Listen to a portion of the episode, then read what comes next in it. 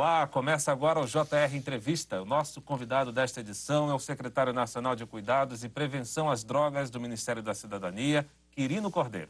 E entre as funções da secretaria estão promover a educação e a capacitação para a redução do uso de drogas ilícitas e ilícitas, fazer campanhas de prevenção e avaliar e acompanhar os tratamentos terapêuticos. Muito obrigado, secretário, pela presença aqui com a gente. Um dos assuntos mais polêmicos do momento é o projeto de lei que está em tramitação na Câmara e pode ser votado nos próximos dias, que legaliza, que permite o plantio da maconha em território brasileiro para fins medicinais. Qual é a posição do governo a respeito disso? Antes de mais nada, muito obrigado pelo, pelo convite, pela oportunidade de estarmos conversando sobre esse tema tão relevante para a sociedade brasileira. Muito obrigado, Luiz, muito obrigado, Yuri. É, o governo brasileiro é absolutamente contrário à versão atual do projeto de lei 399 de 2015. É importante que as pessoas entendam que esse projeto foi pautado inicialmente na Câmara dos Deputados no ano de 2015 e naquela ocasião ele tinha como objetivo regulamentar o acesso das pessoas que apresentam necessidade de fazer uso de derivados da cannabis a essas substâncias, uso terapêutico. É, entretanto, no ano passado, em 2019, a Anvisa, a Agência Nacional de Vigilância Sanitária, publicou uma resolução que acabou regulamentando essa situação no Brasil. Ou seja, a Anvisa publicou uma resolução que permite que pessoas que apresentam necessidade de usar medicamentos derivados de cannabis, especialmente o canabidiol, uhum. que das várias moléculas que compõem a, a planta da cannabis é a única comprovadamente com ação medicinal. Então, a Anvisa publicou no ano passado uma resolução que permite a importação de, de canabidiol e permite também a, a fabricação de medicamentos com essa substância aqui no Brasil, bem como permite é, a venda, a compra, a prescrição médica e o uso terapêutico desse medicamento. Logo, então, o que acontece é que hoje no Brasil não há mais nenhuma justificativa, não há mais nenhuma necessidade nós termos uma lei federal regulamentando essa situação, já que o órgão específico para isso, que é a Anvisa, já o fez no ano passado. O que acabou acontecendo, então, é que neste, neste ano agora, de 2020, há duas semanas, nós fomos pegos de surpresa com a apresentação de um substitutivo a esse projeto de lei, o 399, que foi apresentado pelo deputado Paulo Teixeira. E esse substitutivo modifica de maneira muito importante, trazendo uma série de riscos para a sociedade brasileira. Esse substitutivo modifica, então, essa versão original do projeto de lei 399 e acaba incluindo algumas questões que são muito graves, como, por exemplo, a liberação do plantio em larga escala de maconha no Brasil. Esse substitutivo coloca também é, uma outra questão que é muito grave, que é a possibilidade de fabricação de produtos à base de maconha, não só para fins terapêuticos. E uma outra questão também que é bastante é, importante, que nos deixa bastante preocupados, é a possibilidade, então, do uso medicinal irrestrito de derivados de cannabis. Nós sabemos que hoje, na verdade, o uso do canabidiol que a única molécula que é aceita, então, cientificamente para o uso terapêutico, é a única molécula que é liberada para o uso terapêutico pelo Conselho Federal de Medicina, Associação Brasileira de Psiquiatria, Sociedade Brasileira de Pediatria, Academia Nacional de Neurologia, enfim, as entidades médicas brasileiras.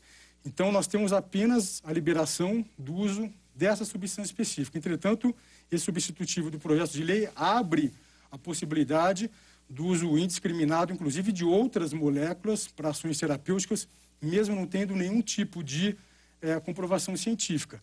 E nós sabemos de experiências de outros países, como por exemplo vários estados americanos, é, quando se abre a possibilidade do uso medicinal irrestrito de derivados de cannabis, o que acaba acontecendo é que muitas vezes pessoas que apresentam quadros de dependência química acabam, enfim, buscando é, esses produtos que em tese era para fins terapêuticos, mas para utilizar de maneira entorpecente. Logo, essa versão atual do projeto de lei 399 é um grande cavalo de Troia, ou seja, ele se apresenta como sendo é, para favorecer as pessoas que acessem medicamentos à base de cannabis, mas o que ele faz, na verdade, é liberar a maconha no Brasil, o que pode trazer uma série de danos para a nossa sociedade. Vai lembrar que hoje, então, as pessoas que precisam utilizar o canabidiol para o seu tratamento de saúde conseguem fazê-lo por conta dessa resolução da Anvisa do ano passado. É importante também ficar claro aqui que o Ministério da Saúde do Brasil hoje está trabalhando para incorporar essas medicações é, para a oferta gratuita no Sistema Único de Saúde para as pessoas que necessitam disso. Então, o que nós não podemos aceitar, na verdade, é que grupos de interesse que buscam, então, é, liberar a maconha no Brasil se escondam atrás das necessidades e de verdadeiros dramas familiares, dramas pessoais de pessoas que precisam então do uso terapêutico. Então, este projeto de lei no substitutivo recém-apresentado, basicamente não busca ofertar tratamento para as pessoas que apresentam é, quadros clínicos que necessitem do uso de derivados de cannabis. O que esse projeto de lei nessa versão atual busca é liberar a maconha no Brasil. E por isso o governo brasileiro é frontalmente contra esse projeto de lei. O senhor disse, secretário, que esse texto, esse substitutivo, copia, de certa forma, o que já se pratica em alguns países, sobretudo nos Estados Unidos. Por que, que lá, por exemplo, funciona e aqui não funciona? Ou lá não funciona? Então, na verdade, lá também não funciona. É, é interessante nós conversarmos sobre isso, porque uma coisa que vem é, tentando, é, o que se vem tentando fazer, enfim, em vários países, inclusive aqui no Brasil, é, e justamente nesse passo a passo. Ou seja, no primeiro momento se faz uma justificativa de que a liberação é apenas para o uso medicinal, mas junto já vem, enfim, é, a tiracolo a, a possibilidade do uso também da maconha como droga entorpecente. Nos Estados Unidos é bastante interessante porque lá naquele país há um estudo realizado anualmente desde o ano de 1971, estudo epidemiológico. E esse estudo mostra que nos estados americanos que começaram a liberar é, de maneira indiscriminada e irrestrita o uso medicinal de derivados de cannabis, que é o que esse projeto de lei hoje busca fazer no Brasil, nesses estados tem acontecido, junto com o aumento do uso medicinal, o aumento também do uso recreativo ou do uso da droga como uma droga entorpecente. Nos Estados Unidos, desde o ano de 2008, quando esses programas eh, de uso irrestrito medicinal começaram a acontecer, tem ocorrido um aumento de 4 a 5% anualmente do uso da cannabis como uso recreativo. Então, na verdade, nesses países, infelizmente, tem acontecido vários problemas por conta desse tipo de política. É, em estados americanos, por exemplo, que acabaram legalizando a maconha, nós temos tido é, aumento do uso de pessoas usando a droga, não somente como droga para fins medicinais, mas droga como fim é, é, entorpecente. Tem acontecido também um aumento de casos de dependência química, o aumento do narcotráfico. Essa é uma coisa interessante, porque muitas pessoas que advogam pela legalização da maconha e de outras drogas colocam que esse tipo de, de ação iria reduzir o narcotráfico, o que não procede. As experiências internacionais têm mostrado que em países e estados americanos que legalizaram as drogas, houve aumento também do narcotráfico. Por exemplo, no Canadá, que legalizou a maconha recentemente, mais de 70% do uso da maconha acontece de maconha advinda do mercado ilegal. Né? Então tem aumentado muito o narcotráfico nesses, nesses países. No Uruguai, por exemplo, nós temos aumento do narcotráfico e não só de maconha. No final do ano passado aconteceu no Uruguai o maior aumento da história de tráfico de cocaína. Inclusive foi no ano passado, em dezembro, aconteceu a maior apreensão de cocaína da história do Uruguai. E junto com o aumento do narcotráfico, nós temos também aumento da violência. O Uruguai, por exemplo, teve um aumento das taxas de homicídio muito grande nos últimos anos. Só em 2018 houve aumento de mais de 60% do homicídio no Uruguai. Isso por conta da disputa pelo mercado ilegal que tem crescido naquele país da maconha. É, esse aumento da violência também tem levado ao aumento do encarceramento, que é uma outra justificativa para a legalização da maconha que alguns grupos apresentam, na verdade, não tem diminuído o encarceramento nos países que legalizam Mesmo a droga. com a possibilidade de se cultivar a maconha em casa, como acontece no Uruguai, por exemplo, isso também aumenta o narcotráfico? Sim, na verdade, existe inclusive um estudo que foi publicado agora numa nota técnica do, do Ministério da, da Justiça, mostrando que situações como tem sido proposta agora nesse, nesse projeto de lei, de se flexibilizar a possibilidade de produção de maconha, levaria, na verdade, o Brasil a ter uma inundação de oferta de maconha no país. É, as pessoas têm acompanhado, né? o Brasil tem batido recordes é, diários de apreensão de maconha. Semana passada houve o, a maior apreensão de maconha é, da história do Brasil, com apreensão de 33 toneladas de maconha numa única ação é, policial. Ou seja, no Brasil, mesmo sendo proibida é, a produção de, de maconha, a venda de maconha, enfim, nós já temos uma, uma inundação, uma enxurrada de oferta de maconha. Se nós perdermos, então, essa possibilidade de um controle mais rígido em cima da, da, produção da maconha, infelizmente o que vai acabar acontecendo vai ser um aumento muito grande da oferta. E, inclusive, o Ministério da Justiça e Segurança Pública, nesse estudo que foi feito, divulgado agora recentemente, inclusive diz que é, não terá condições, né, o Brasil, de ter uma fiscalização a contento né, desse, dessa possibilidade de produção em larga escala da, da maconha no Brasil. Então, fatalmente, o que nós teremos vai ser um aumento da produção e um aumento da produção fora de possibilidade de controle, o que vai levar ao aumento da oferta de drogas e, como nós temos observado em outros países, por conta disso, aumento do consumo, aumento da dependência química e o aumento, consequentemente, de todos os problemas relacionados à situação, inclusive problemas importantes de violência social. Secretário, eu queria retomar a regulamentação da Anvisa sobre o uso do canabidiol aqui no país, que o senhor disse que, regulamentada a situação, não é necessário, então, que a Câmara aprove um projeto de lei sobre o tema que pode ampliar o consumo da maconha no país. É esse o risco que o senhor vê. Então, eu queria saber se essa, basta essa regulamentação para as pessoas, para as famílias que têm um parente, que têm um filho com essa necessidade do canabidiol, elas têm a garantia, a partir da regulamentação, que podem, por exemplo, plantar essa maconha em casa, produzir o medicamento, alguma associação dos pacientes pode fazer isso de forma segura? Porque nós temos hoje mais de 200 ações na justiça que garantem esse direito aos pacientes. Sim. Na verdade, não. Essa regulamentação da Anvisa é para produção de derivados de cannabis para fins terapêuticos. Tem que ser importada, então, a maconha?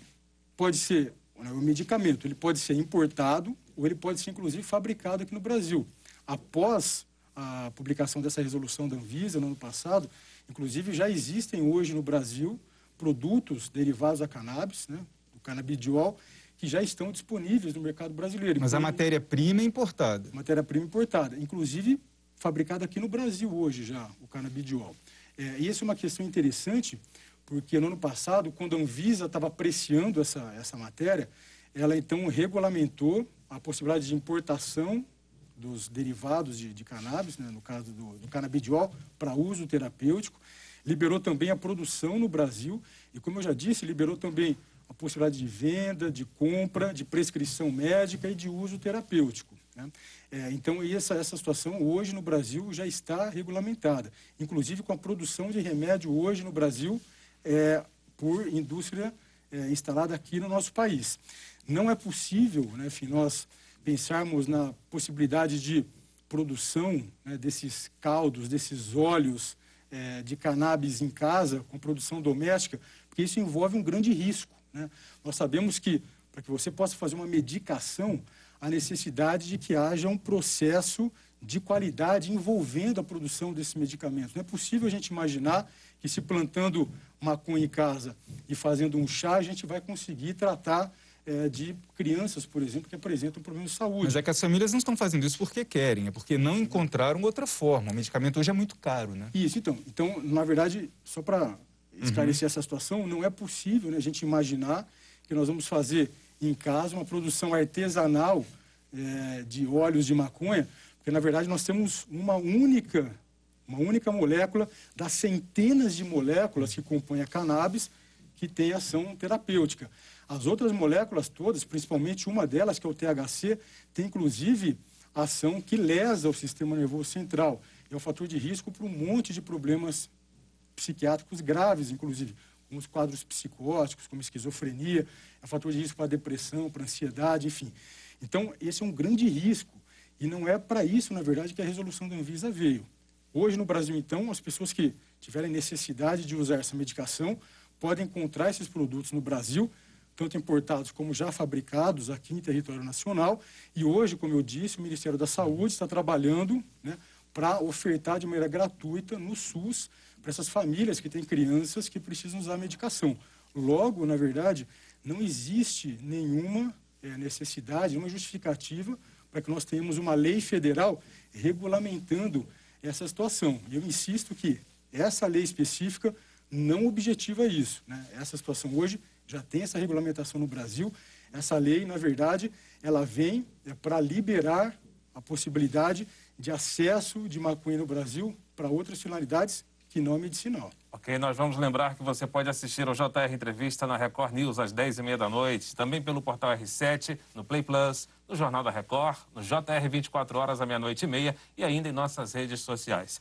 Secretário, esse tema é tão polêmico que não encontra um acordo de discussão no Congresso Nacional, seja de parlamentares de direita, seja de parlamentares de esquerda.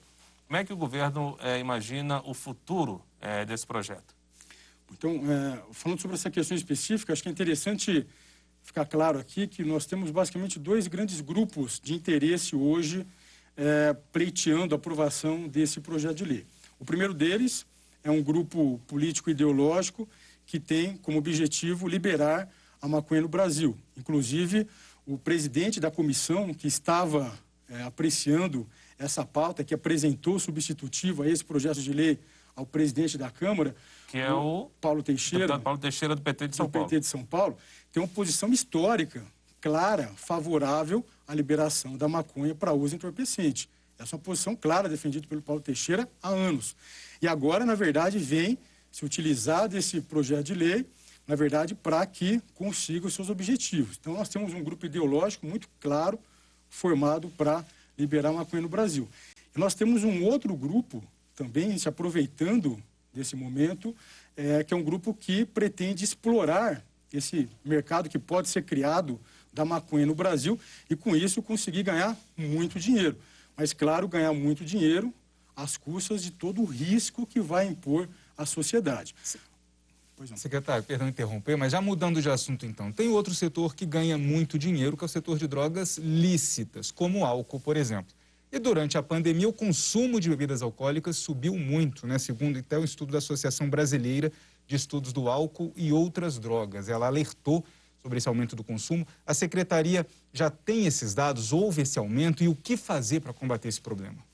Hoje no Brasil, na verdade, nós não temos ainda dados muito seguros em relação a essa situação. É, existem alguns indicativos que, obviamente, nos deixam bastante preocupados. Não só com o aumento de uso de drogas ilícitas, mas, infelizmente, também aumento de drogas ilícitas por conta de todas essas dificuldades, então, trazidas por esse momento sanitário importante que nós apresentamos, que nós vivemos agora. É, a nossa secretaria tem trabalhado, né, enfim, com ações de prevenção ao uso de, de drogas e cabe aí também as drogas lícitas, nós temos uma série de ações, estamos intensificando agora, nesse momento, as ações de prevenção e também as ações de tratamento. Né? Só para que os ouvintes e os espectadores possam é, entender, uhum. é, até o ano de 2018, o governo brasileiro financiava cerca de 2.900 vagas em comunidades terapêuticas, que são casas de recuperação de pessoas que apresentam é, dependência química no Brasil, é, para o tratamento gratuito das pessoas que apresentam esse quadro clínico. No ano passado, nós ampliamos esse número, chegamos a cerca de 11 mil vagas, nós quase que quadruplicamos o número de vagas financiadas para o tratamento gratuito dessas pessoas. E esse ano, agora, estamos aumentando ainda mais, a nossa expectativa é chegarmos a cerca de 20 mil vagas ofertadas para toda a população brasileira em centenas de unidades espalhadas pelo Brasil. E agora, ainda esse mês de setembro, nós vamos lançar um aumento ainda maior de vagas, além dessas que nós já falamos aqui, nós vamos lançar mais 1.800 vagas em comunidades terapêuticas para o acolhimento e tratamento para a recuperação de dependentes químicos em situação de rua, com o objetivo, então, de nós ajudarmos a proteger e também iniciar o tratamento e a recuperação das pessoas com dependência química que hoje vivem nas ruas. Obrigado, secretário. O JR Entrevista faz um rápido intervalo e na volta a gente fala sobre o perfil do dependente químico e os tipos de drogas mais usadas no Brasil. Até já. Estamos de volta com o JR Entrevista e hoje nós conversamos com o secretário nacional de Cuidados e Prevenção às Drogas do Ministério da Cidadania, Quirino Cordeiro. Secretário, qual é? Existe um estudo que mostra com um pouco mais de precisão o perfil do dependente químico no país? Na verdade, nós temos pessoas que apresentam dependência química em todas as classes sociais, eh, todos os gêneros, enfim. Hoje, na verdade, a dependência química atinge a população brasileira de maneira eh, bastante homogênea. Infelizmente, obviamente, como todos os problemas que se abatem sobre a sociedade acabam trazendo problemas mais importantes para aquelas pessoas que são mais vulneráveis do ponto de vista eh, social, econômico, financeiro. É, e por conta disso, então, o governo federal tem é, se preocupado em fazer ações para que nós tenhamos uma, uma, uma prevenção do uso dessas substâncias que possam atingir a sociedade de maneira mais global. Por Moradores exemplo, de rua, por exemplo? Então, é, na, na situação de prevenção, por exemplo, nós temos tido ações de prevenção nas escolas, em parceria com um programa muito importante hoje no Brasil, que é o PROERD, um programa realizado pela pelas polícias militares e que hoje o governo federal apoia esse programa, ou seja, a ideia é que a gente possa fazer uma prevenção universal das crianças. É, em caso de situação, por exemplo, de extrema vulnerabilidade, como as pessoas em situação de rua, o governo federal tem realizado ações, inclusive agora, como nós já conversamos, nós vamos fazer o um aumento de vagas para essas populações. Então, nós temos ações, tanto ações que fazem é, um trabalho mais geral na, na, na sociedade, para que nós possamos prevenir é, que esses problemas se abatam sobre as pessoas e também ações mais específicas para grupos mais vulneráveis, como os moradores de rua, que na verdade acabam necessitando e demandando de mais auxílio do Estado, do poder público, para poderem receber assistência de maneira apropriada. O senhor falou do risco né, de que uma liberação do uso ou do plantio da maconha no país pudesse ampliar o consumo. E a gente vê, por exemplo, que as drogas legalizadas hoje, elas têm sim um consumo maior do que as drogas ilícitas. A gente pode dizer que o álcool, as bebidas alcoólicas, elas são hoje o principal problema? É a droga mais consumida no país? Não tem dúvida. O, as drogas lícitas são as drogas mais consumidas porque justamente são as drogas de mais fácil acesso por parte das pessoas. Então, esse é um grande problema quando nós nos deparamos com um projeto de lei como esse, o 399 de 2015, que está sendo apreciado na Câmara dos Deputados. Porque sempre que existe né, é, uma diminuição do controle sobre determinada substância, ela acaba ficando mais acessível para as pessoas e, por conta disso, existe um aumento do consumo, aumento da dependência química, aumento dos problemas decorrentes disso. Então, Não tem como restringir, né? Então, quando a gente fala do álcool, por exemplo, né, é, hoje, na verdade, é a droga, em geral, que as pessoas se iniciam na dependência química, é com o uso do álcool. Muitas vezes, infelizmente, dentro das suas próprias casas. Né? É, a gente, quando tem uma, uma droga legalizada na sociedade, a percepção de risco das pessoas acaba diminuindo.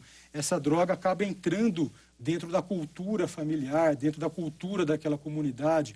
Então, as pessoas acabam é, desprezando os riscos que essa droga causa. Então, hoje, na verdade, os riscos relacionados ao uso do álcool, por exemplo, acabam sendo muitas vezes minimizados dentro das casas, dentro das famílias, o que é um grande perigo, né? Porque, na verdade, sempre que isso acontece, você aumenta a chance das pessoas se exporem a essa droga e ter problema.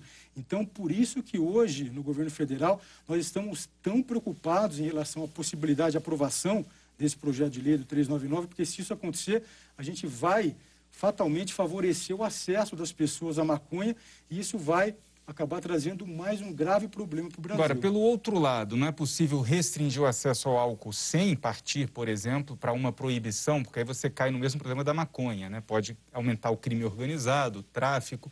Agora, manter o álcool, então, como uma droga lícita, mas, por exemplo, usar, usar instrumentos que o governo não tem adotado, se faz parte do planejamento do governo adotar, como um aumento de impostos, a proibição de propaganda, de fazer é, um comercial. Como é que está essa situação? Como que é a visão do governo no combate ao abuso do uso das bebidas alcoólicas?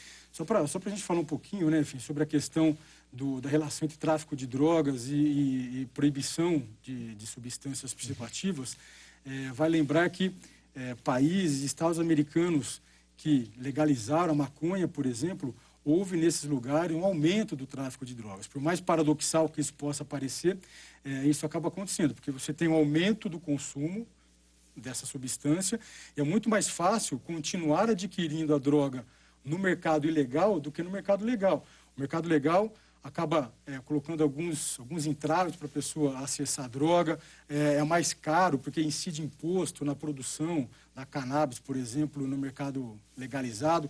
Então, sempre que você legaliza uma droga, infelizmente, aumenta também o narcotráfico, aumenta o tráfico dessa substância. Isso tem acontecido no Uruguai, vários estados americanos, no Canadá. Mas proibir o álcool vai ser alternativo? Então, em relação à questão do álcool, como é que a gente tem trabalhado hoje dentro do governo? Além de todas as ações de, de prevenção, cuidado, tratamento, nós temos trabalhado junto com o legislativo é, para que nós possamos ter legislações mais efetivas no controle do álcool.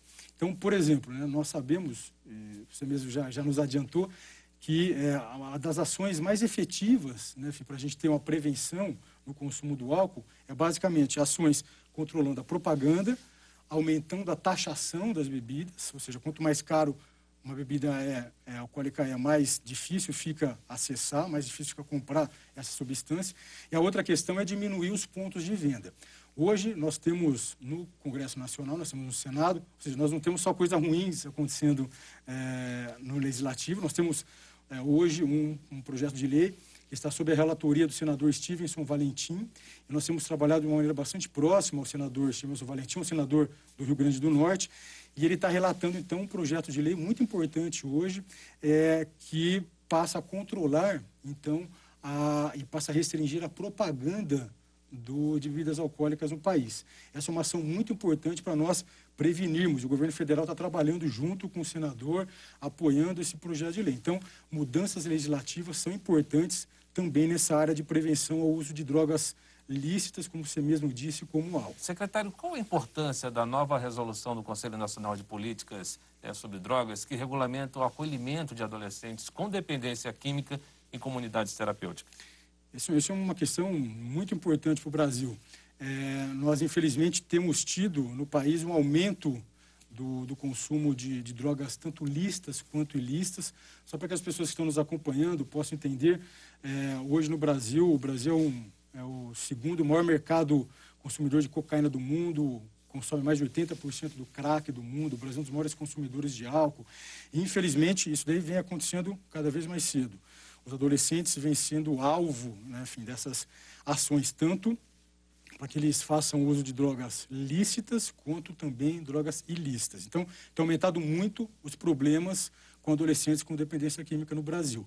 E o que nós acabamos fazendo né, no Conselho Nacional de Política sobre Drogas, que é o órgão máximo, então, aí de, de deliberação e discussão de políticas públicas nessa área no Brasil, é, esse órgão é importante porque ele tem membros do governo federal, membros de gestores públicos nessa área de polícia sobre drogas dos estados e tem representantes também dos conselhos estaduais de polícia sobre drogas. Então, é um órgão que representa a sociedade brasileira. E nós, então, fizemos essa resolução e, a partir de agora, fica, então, permitido que adolescentes também possam ser acolhidos, internados em comunidades terapêuticas, que são casas de recuperação para adolescentes com dependência química. E, obviamente, que nós tomamos todo o cuidado na confecção dessa resolução, para que ela, então, pudesse é, respeitar e seguir toda a legislação brasileira sobre o tema de proteção adolescente, como, por exemplo, o ECA, mas é muito importante que nós aumentemos a possibilidade, então, de espaços de ajuda para os adolescentes que, infelizmente, têm sido cada vez mais vítimas de todo esse cenário hoje das drogas que é muito grave no Brasil. Ok, secretário, nós vamos para mais um intervalo e no próximo bloco vamos falar sobre um mapa que reúne comunidades terapêuticas no Brasil. JR Entrevista volta em instantes. O JR Entrevista está de volta e com a gente aqui hoje o secretário nacional de Cuidados e Prevenção às Drogas do Ministério da Cidadania, Quirino Cordeiro. Secretário, um dos grandes problemas que as famílias enfrentam quando encontram um filho, um parente que está ali passando por uma necessidade de fazer um tratamento para conseguir né, romper o vício em uma droga, seja lícita ou ilícita, é onde buscar ajuda. Como está esse sistema de apoio e acolhimento às famílias para conseguir buscar essa ajuda?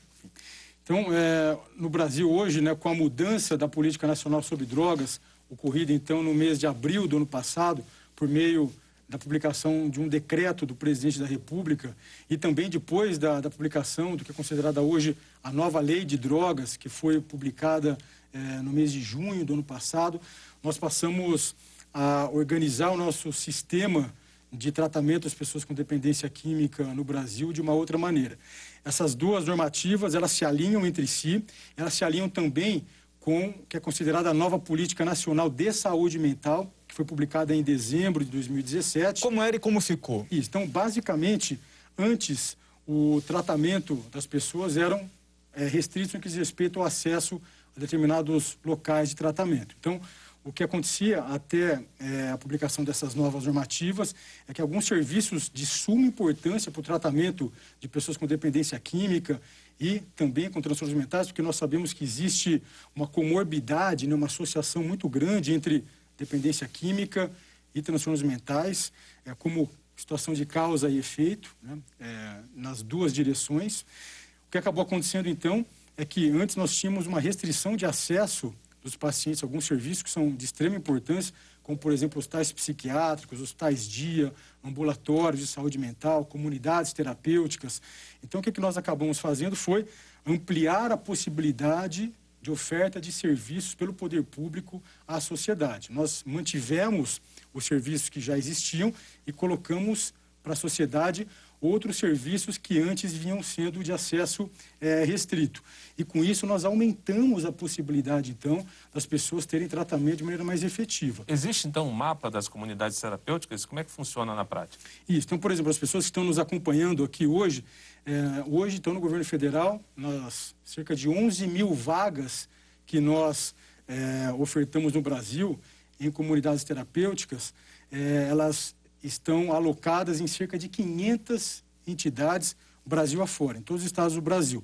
Então, quem está nos acompanhando pode acessar essas comunidades terapêuticas num mapa, num georreferenciamento que nós fizemos e hoje está disponível no site do Observatório Brasileiro de Informações sobre Drogas, que é o OBID, que as pessoas então podem acessar esse site e encontrarem o local, uma comunidade terapêutica mais próxima da sua casa e buscar esse tratamento que hoje é gratuito, é financiado pelo governo federal, com o objetivo justamente de nós reduzirmos a barreira de acesso das pessoas ao tratamento de qualidade e efetivo. Agora, rapidamente, para encerrar, nós temos ainda 30 segundos. Eu gostaria de saber do senhor se as famílias têm uma referência no governo federal para procurar uma comunidade terapêutica e não ser enganada.